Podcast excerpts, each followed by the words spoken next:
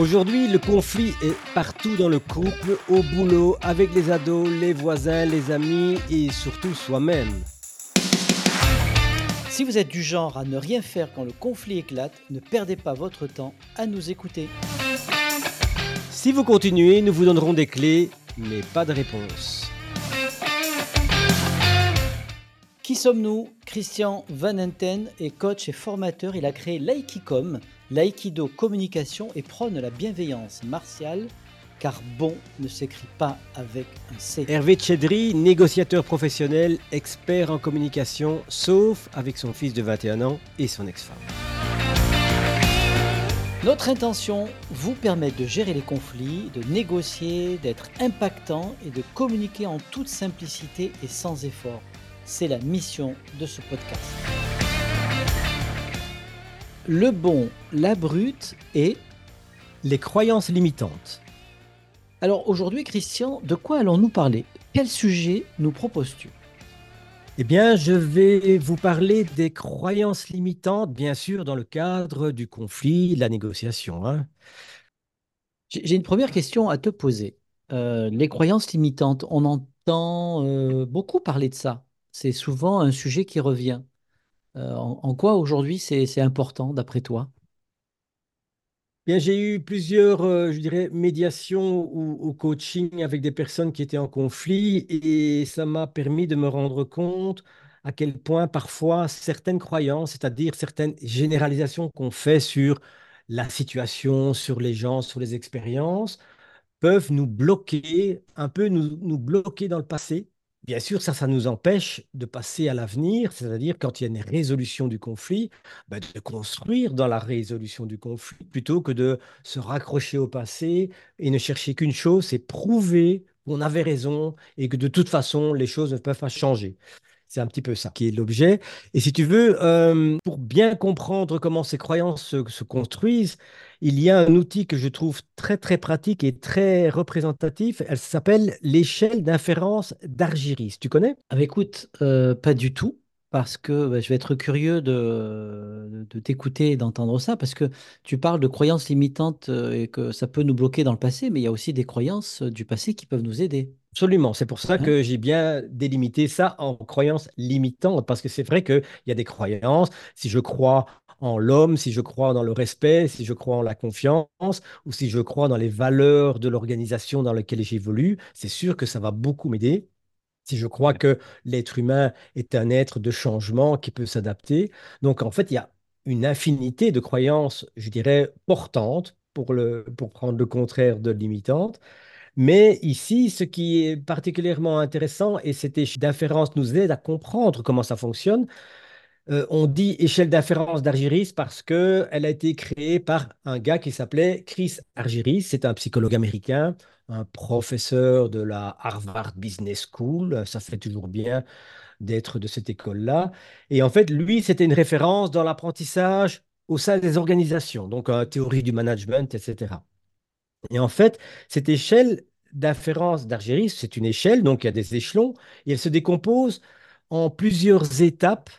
Et ça commence par la simple observation des faits. Je suis dans une situation, tu dis quelque chose, j'entends des choses, donc j'observe les faits d'une manière neutre et objective. Et puis, bien sûr, l'étape suivante, c'est que je ne peux pas gérer toutes les informations, donc il va falloir que je sélectionne. Donc je vais choisir certains faits plutôt que d'autres. Ça, c'est le premier étage, au-dessus de l'étage zéro, si on peut dire. Et puis, à partir du moment où je les ai sélectionnés, je vais les interpréter, c'est-à-dire que je vais donner du sens. On va le voir dans les exemples ou dans l'exemple que je vais citer tout à l'heure.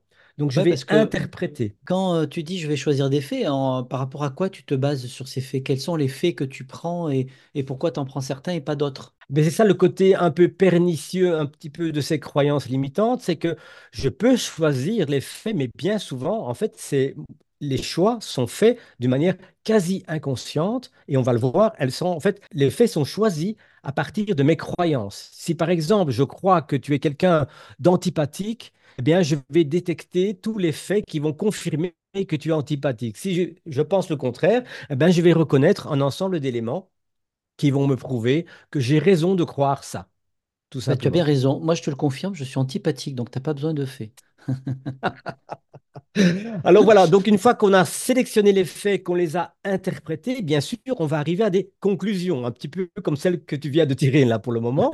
Et c'est sur base de ces conclusions-là qu'on va construire consciemment ou plutôt inconsciemment des croyances qui vont être basées sur ces conclusions. Et à ce moment-là, c'est pas là que l'histoire s'arrête, c'est qu'il y a encore un échelon dessus qui s'appelle l'action, c'est-à-dire que sur base de ces croyances, je vais décider comment je vais agir ou ne pas agir, et ça va délimiter énormément le spectre de mes possibilités, puisque j'ai des croyances, et je vais donc n'avoir de cesse que de les confirmer, et je vais agir de manière à ce qu'elles se confirment, et pour finir, je dis, ah, je savais que j'avais raison, etc. Parce que ça, on avait parlé des biais cognitifs la dernière fois, ou une dernière fois, et il y a le biais de confirmation et aussi le biais de, je ne sais plus comment elle s'appelle, c'est-à-dire qu'en fait, nous détestons nous prendre en défaut dans notre propre raisonnement. Donc, on va préférer aller dans une mauvaise voie plutôt que de dire, ah, mais j'avais tort de penser ça de cette manière. C'est un petit peu ça qui se passe au niveau de, ces croyances limitantes. Alors bien sûr, ça peut jouer, ça peut, ça peut jouer des mauvais tours dans les conflits particulièrement, surtout si ces croyances ne correspondent pas ou surtout si elles ne correspondent plus à la réalité.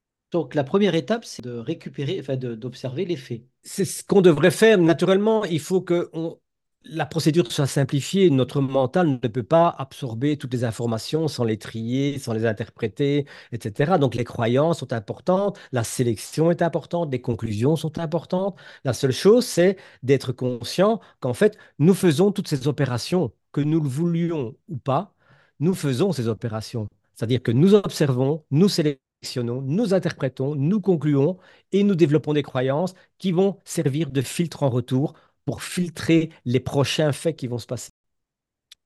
Alors, je vais donner un petit, une petite situation, si tu veux. C'est ça, ouais, je veux bien, comme ça, je vois. Et, quand tu vas chercher les faits, tu le fais euh, sur le moment, tu te laisses 24 heures de, de recul? C'est, ah, mais ça, ça va être toutes les stratégies. Je n'ai pas la prétention de tout répondre aujourd'hui par rapport à ça. On verra bien si ça fera matière de prochains épisodes. Mais je vais te donner l'exemple euh, qui est en fait tiré d'un exemple que j'avais eu à un certain moment où j'étais intervenu avec deux, deux personnes. Je vais les appeler Alex et Jordan, mais euh, ce n'est pas leur vrai prénom, bien sûr. Ils sont ces deux collègues de travail qui travaillent ensemble depuis pas mal d'années. Et là, ils sont en train de travailler sur un projet relativement important alors, il faut savoir que Alex est convaincu que Jordan est une personne complètement désorganisée, distraite, relativement peu fiable, et il se base pour ça sur des expériences du passé. Il a déjà eu des cas où ce genre de comportement s'est produit. Et en fait, un jour, voilà que il rate une échéance, le projet n'aboutit pas au bon moment, et bien sûr, directement, Alex attribue la responsabilité, la faute à Jordan. Alors, pour pas aller trop long dans l'histoire, en fait, ce, retard dans ce projet était manifestement dû à un facteur complètement extérieur et Jordan avait très bien géré sa part. Alors, analysons ça sur base de cette échelle d'inférence d'Argiris. Donné et fait, le projet est raté parce qu'on n'est pas arrivé à temps. Ça, c'est un fait. La sélection des faits, la première étape, Alex ne voit qu'une seule chose, c'est ce qui confirme sa croyance sur Jordan. L'interprétation qu'il donne, c'est qu'en fait, à travers sa croyance, il voit bien que il est effectivement quelqu'un qui a fait capoter le projet et sa conclusion, c'est que, en fait, Jordan est une personne désorganisée, il a toujours été et il continuera de l'être, tout simplement. À partir de là, Alex va créer cette croyance qu'il a sur Jordan que c'est une personne sur qui il ne peut pas compter. Jamais avant et encore certainement pas dans le futur. Alors le problème, c'est que maintenant, ça va générer son, sa stratégie, sa manière d'agir. C'est-à-dire qu'en fait, probablement qu'il va éviter de travailler avec Jordan tant que faire se peut, ou bien alors qu'il va commencer à le critiquer ou ne plus collaborer. Enfin, on peut imaginer tous les comportements qui se passent. Donc voilà un petit peu la, la séquence où, en fin de compte, sur base de cette croyance que Alex avait sur Jordan, que Jordan n'est pas quelqu'un de fiable, en fait, il a tout compris à travers ce filtre, et donc c'est clair, c'est la faute d'Alex, tout simplement. Euh, c'est la faute de Jordan, tout simplement. Et qu'est-ce qui peut le faire changer de filtre? Alors, Justement, en fait, c'est une des premières choses et probablement que ça va tomber dans une des clés pour la fin de cet épisode, c'est que s'il avait, s'il avait pris conscience qu'il est dans cette étape de, de- de- dans cette échelle d'Argiris, il aurait pu se questionner à différentes étapes. Alors on pourrait imaginer un certain nombre de possibilités. Par exemple, Alex aurait pu initier une conversation franche avec Jordan en disant, mais pourquoi ce projet est en retard? Explique-moi. Il aurait pu, comme ça, il aurait pu comprendre les vraies circonstances réelles. Parce que je rappelle, le projet a capoté à cause d'une condition extérieure. Mais il n'a pas pris cette information-là, trop content quelque part de satisfaire cette croyance que Jordan n'était pas quelqu'un de fiable. Une autre manière de faire, mais qui est un petit peu liée à ça, c'est que plutôt que de sauter directement à la conclusion, il aurait pu examiner de manière, on va dire, objective, quelles sont les causes Hmm. réelles de ce retard dans ce projet. Et à ce moment-là, il aurait peut-être pu découvrir que c'était des facteurs extérieurs qui étaient à la cause. Tu vois? Alors, une autre manière de faire aussi, ça pourrait être que une, réflexion, je dirais, introspective, une réflexion sur ses propres perceptions. C'est-à-dire qu'il aurait pu réaliser que ses perceptions étaient en fait influencées par sa croyance et que donc il avait de facto attribué la cause de cet échec à Jordan. Et, à partir de ce moment-là, il était coincé dans, l'évolution de, son raisonnement. Une façon aussi qui marche super bien dans ce genre de situation, parce qu'en fait, on a des filtres, mais ces filtres sont largement inconscients. Donc, en fait, on ne réalise pas vraiment que c'est des filtres. Donc, en fait, faire appel à des tiers, demander à d'autres personnes qui sont dans le projet de dire, tiens, mais voilà, est-ce que tu vois comme moi? Moi, j'ai vraiment cette impression que Jordan ceci, Jordan cela. Est-ce que tu penses vraiment euh, que c'est comme ça? Est-ce que tu me confirmes? Et il y a de grandes chances que les autres n'ont pas exactement le même filtre que nous et donc ils vont pouvoir nous aider à sortir de cette boucle dans laquelle nous sommes bien souvent enfermés en fait. Voilà, deux, trois options. Il y a un énorme travail sur soi à faire. Euh, C'est-à-dire que déjà, euh, il faut que j'accepte de, percevoir que mon regard est pas bon et que j'aille demander à des, euh, à des tiers leur avis. C'est ça. Et donc là, il y a, il y a- il y a presque comme une sorte de, de déclencheur à installer en disant, tiens, mais voilà, je suis face à une situation, Mhm. je suis un problème, je déclenche un processus, on va dire, euh, un peu plus j'allais dire rationnel, mais plutôt conscient de remise en question, en disant, voilà l'incident, est-ce que j'ai bien tout vu? Est-ce que je n'ai pas des informations qui me manquent? Qu'est-ce que je dois vérifier face à la personne, Alex face à Jordan, face à des tiers, ou simplement par une prise d'information sur quelles sont les conditions, les circonstances dans lesquelles le problème s'est passé. Donc c'est vraiment ce déclencheur de dire, un, un, je n'échappe pas. Et c'est ça qui est, qui est, je trouve, euh, terrible et, et terriblement important, c'est que on ne doit pas se bercer d'illusions. Nous sommes tous soumis à cette échelle. Tous nous observons, on peut espérer, on sélectionne, on interprète, on tire des conclusions et sur base des conclusions, on crée des croyances qui vont nous servir la fois prochaine. C'est un phénomène tout à fait naturel d'optimalisation de notre réflexion. hein. En fait, ici, on le parle du côté, je dirais, on pourrait dire négatif, mais en fait, ça a quelque chose de très positif. C'est c'est l'expérience. On appelle ça l'expérience, hein, tout simplement. hein. Mais c'est quand ça cloche qu'on doit se poser la question. Tiens, il y a quelque chose qui cloche, je sors de mon circuit inconscient et je commence un questionnement conscient. C'est un super euh, travail sur soi. Et donc ça, c'est euh, le, le- le premier élément. Ça serait quoi la suite alors? C'est-à-dire qu'une fois que je prends euh, conscience de tout ça, j'en fais quoi? Mais effectivement, bon, il y a les outils de que- de questionnement par rapport à moi, par rapport à l'autre et vis-à-vis de tiers éventuellement, ou bien simplement une récolte d'informations sur un plan, on va dire, objectif, c'est-à-dire ce qui se passe à l'extérieur, dans l'environnement. Et, là, tu m'amènes presque, euh, presque facilement et automatiquement à, déjà à ce qui consiste les, les trois clés que j'ai envie de, proposer aux auditeurs.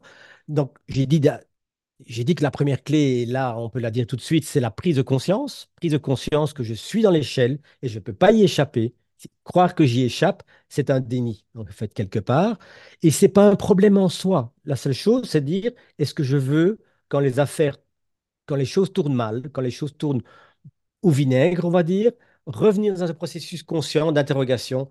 Qu'est-ce que j'ai sélectionné? Comment j'ai tiré mes conclusions? Et qu'est-ce que j'ai comme croyance a priori par rapport à la question? Ça, c'est la première clé que je trouve essentielle, probablement la plus difficile, mais la plus impactante. D'accord. Alors, la deuxième, je l'ai dit aussi, je pense, c'est la nécessité de vérifier les faits et leur interprétation. Je sais que j'en ai enlevé, je sais que je les ai interprétés, donc revenons à la source. Est-ce que j'ai tout vu? Est-ce que j'ai tout entendu de ce que j'ai besoin d'entendre et de voir et de constater? Donc, plutôt que de tirer des conclusions hâtives, vérifier les hypothèses chercher les informations objectives qui vont les confirmer ou les infirmer. Parce que parfois, j'ai peut-être raison. En fait, dans l'histoire, euh, je sais à qui je pense quand je dis Jordan, mais ce Jordan de mon histoire est peut-être une personne non fiable, même s'il est cause extérieure. Donc, euh, c'est pas exclu, c'est pas exclu. Euh, donc, effectivement, Jordan, lui, va avoir un regard sur Alex en se disant, mais le problème, c'est Alex. Absolument, parce qu'on on génère des boucles, hein. On génère tout à fait raison. Et c'est ça, donc tous les deux vont se dire, ben là, c'est la faute de l'autre, parce qu'en fait, euh, euh, moi, je suis euh, Jordan, je suis fiable, mais en fait, Alex, c'est pas fiable. Mais parce que Alex a des croyances sur Jordan, il va, en fait, il se renvoie ça. Ah oui, ils vont créer une boucle, une boucle systémique, tu as tout à fait raison. C'est-à-dire qu'en fin de compte, ces croyances n'ont pas un impact que sur moi, ils ont aussi un impact sur l'organisation, le groupe, l'équipe, et, et- et- etc. Parce que probablement même que je vais parvenir, consciemment ou pas, à contaminer les autres de l'équipe, que Jordan n'est pas fiable. Donc, euh, donc ça dépasse largement mon processus cognitif qui se passe dans ma tête. Je dirais ça va, ça va avoir des résurgences assez considérables. C'est pour ça que c'est important, effectivement, que chacun à son niveau fasse cette prise de conscience, qui est la première clé, qu'il vérifie les faits et les interprétations, ça c'est la deuxième, et bien sûr la troisième qui est appelée automatiquement, parce que si c'est simplement interpréter les faits, etc., et ne pas changer dans son état d'esprit, ça n'arrive à rien. Donc en fait, c'est l'ouverture au changement qui est important. Et quand je dis ouverture au changement, c'est pour Alex de comprendre, OK, j'ai connu Jordan comme personne distraite, mais Jordan aujourd'hui n'est pas Jordan d'hier, donc les gens peuvent changer, les situations peuvent changer, et donc accepter de réévaluer mes croyances. Je peux dire, oui, je sais que Jordan était une personne forte- fortement distraite, peu organisée, c'était pas très gai de travailler avec ce genre de personne, mais aujourd'hui, Jordan a le droit, a la possibilité d'avoir changé. C'est ça que j'appelle ouverture au changement. C'est accepter que mes croyances soient remises en question parce que la situation a évolué, tout simplement. Alors, c'est une énorme euh, ouverture au changement hein, à partir de là, hein, parce que euh, ça demande vraiment un travail sur moi euh, complètement euh, énorme, puisqu'il Tout à faut fait, que tout à fait. j'accepte que mes croyances ne sont pas les bonnes croyances et qu'elles sont limitantes. Et, et on pourrait le reformuler autrement, parce que quand tu le dis comme ça, je me ressens un petit peu à l'étroit. C'est que accepter que j'ai des croyances limitantes ou simplement accepter que mes croyances peuvent évoluer en fonction de la situation qui évolue. C'est-à-dire, pourquoi les figer? Pourquoi figer cette croyance en disant, elle était valable il y a un mois, il y a un an, il y a dix ans, eh bien, je suis prêt aujourd'hui à ce qu'elle change, à ce qu'elle évolue, à peut-être même en adopter une autre parce qu'elle n'est plus adéquate. On a, on a connu ça avec tous les changements technologiques, hein, quand on regarde Ouais. comment on téléphonait sur ligne fixe, puis après sur les, les- les portables, et puis après Internet, etc. On, on- on- on a été de facto obligé de revoir profondément nos croyances sur le monde et sur la vie et sur l'environnement. Eh bien, c'est exactement la même chose. Là, c'est peut-être à une plus petite échelle, mais quand même vachement important. Et ce qui est- qui me paraît important aussi, c'est effectivement, c'est la notion de est-ce que je m'identifie à mes croyances? Si je m'identifie à mes croyances, ça va être très difficile de les lâcher. Mais si je les considère comme une croyance, c'est-à-dire une pensée et que je suis plus que mes pensées, j'aurai beaucoup plus de facilité à lâcher ou à transformer. Alors, c'est marrant parce que je peux me permettre de, te raconter une anecdote qui est arrivée il n'y a pas très très longtemps, hein, pas plus tard, euh, bah, il y a dix jours. Effectivement, dans ma normalité à moi, quand je vais dans les pays étrangers, alors notamment les États-Unis, j'ai un forfait qui me permet de téléphoner gratuitement et d'utiliser la 5G euh, dans mon forfait. Et donc, en échangeant avec des étrangers, alors notamment c'était des, Hollandais et, même une Française, et euh, nous disent, oh là là, donc euh, on doit aller à tel endroit, euh, on a une une application qui nous permet de calculer l'itinéraire hors ligne. Je dis, ah bon, mais on le fait avec la mienne. Moi, je, je peux avoir. euh, j'ai plan, euh, et puis euh, Waze, et puis ça passe très bien. Ah oui, mais ça, ça va demander un forfait énorme. Je dis, ben non, j'ai tout compris. Elle dit, c'est pas possible. Et donc, on discute là-dessus, et leur croyance, et même en France, c'est de se dire, ben, on, on reste comme ça, on va pas voir ce qui se passe ailleurs, on s'intéresse pas forcément aux... Et parce que ben, les jeunes, ils n'ont pas toujours raison. Et, d'avoir écouté, si tu veux, certains jeunes, bah, tu dis, ben, en fait, moi, j'ai fait des économies alors par rapport à, fournisseurs d'accès et aussi au paiement de carte bleue, puisque je paye pas de frais. Et effectivement, ces personnes-là, à ce moment-là, euh, se sont dit, ah ouais, en fait... euh, nos croyances euh, de l'époque, ben, elles sont limitantes en fait. Avant, c'était comme ça, mais aujourd'hui, ça l'est plus. Mais j'ai entretenu ces croyances. Et là, ça, ça rejoint ce que tu disais, euh, je, je leur ai montré par du factuel. Tu vois, c'était les faits. C'est pas j'ai entendu, non, mais regardez, moi j'ai mon téléphone, regardez, c'est free. Ah oui, d'accord. Mais tu payes cher? Ben non, le même prix qu'en France. Ah d'accord. Et la carte bleue, ben regarde, regarde comment ça marche. Il n'y a pas d'arnaque? Ben non, non, il n'y en a pas. Et tu vois, factuellement, elles sont dit, ah ben, quand je rentre en France, ou euh, alors pour celle de France principalement, ben, je vais faire changer tous mes téléphones. Mon opérateur. Oui, oui, c'est vraiment ce genre de- d'exemple qui, illustre le mieux possible. C'est aussi la même chose, tu, on- tu parlais des jeunes, on a parlé dans un des premiers épisodes, mais c'est qu'effectivement, si je considère qu'ils ne sont pas pertinents parce que pas ceci, pas cela, et puis tout d'un coup, ils nous apprennent des choses et, on, on- on- on tombe de la lune parce que on avait presque cette conviction que c'est pas possible qu'ils nous apprennent quelque chose? Alors, après tout, c'est nous qui leur avons appris beaucoup de choses, donc pourquoi ça s'inverserait? Eh bien oui, à un moment donné, ça s'inverse. Ouais. Et il faut être prêt à accepter ça sans le prendre mal en disant, tiens, euh, je suis devenu euh, ceci ou bien celui qui, etc. Effectivement, c'est cette ouverture au changement, c'est-à-dire accepter d'avoir des, des croyances qui peuvent être remises en question. Et pour moi, la solution et la clé essentielle par rapport à ça, c'est de dire, je ne suis pas ces croyances. Donc, c'est facile pour moi d'en changer. Comme je change de bagnole ou, ou je change de Ouais, veston, ben, je peux changer une croyance parce que je ne suis pas mon veston, je ne suis pas ma bagnole, je ne suis pas ma croyance non plus, tout simplement.